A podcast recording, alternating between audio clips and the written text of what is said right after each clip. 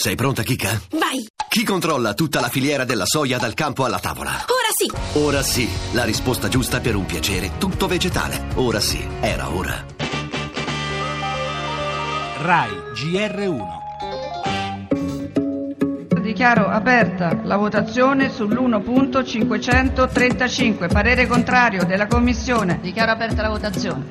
No, è a voto segreto, è a voto segreto. Dichiaro chiusa la votazione. Favorevoli 270, contrari 256. La Camera approva. Oggi il Movimento 5 Stelle ha dimostrato cosa vale la loro parola. Non vale nulla! Voi avete paura di decidere, voi avete paura di scegliere e questo è il motivo per cui la legge elettorale è fallita. Se in quest'aula ci sono dei Sì. traditori, se in quest'aula ci sono dei vigliacchi, degli irresponsabili, questi appartengono al Partito Democratico.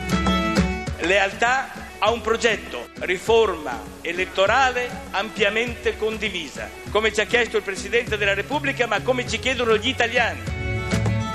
il governo si dimetta, che Mattarella sciolga le Camere e lasci votare gli italiani e poi chi vince vince. Il ritorno in commissione di una legge elettorale significa un momento di ulteriore riflessione che penso che possa aiutare, non certamente dichiarare il de profundis.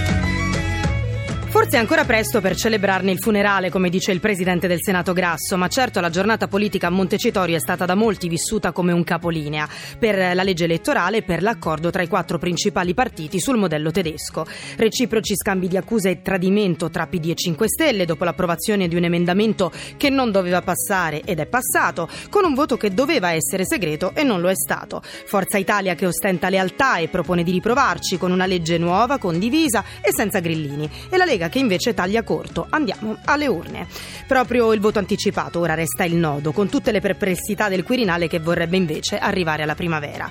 Venerdì di pausa, sabato di silenzio, domenica si vota per le amministrative, che potrebbero queste sì offrire un segnale per sapere se la legislatura sia davvero condannata a finire perché la riforma non è stata fatta o se invece sia auspicabile votare al più presto proprio perché non è stata fatta.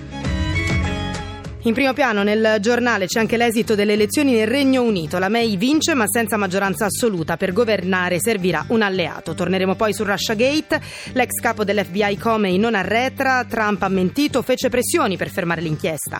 La cronaca, bullismo e stalking. La Cassazione conferma la sentenza di condanna per quattro ragazzi. Per anni avevano vessato un compagno di scuola. E ancora, dopo il caos a Torino, il capo della polizia detta nuove regole per garantire la sicurezza concerti e manifestazioni di piazza.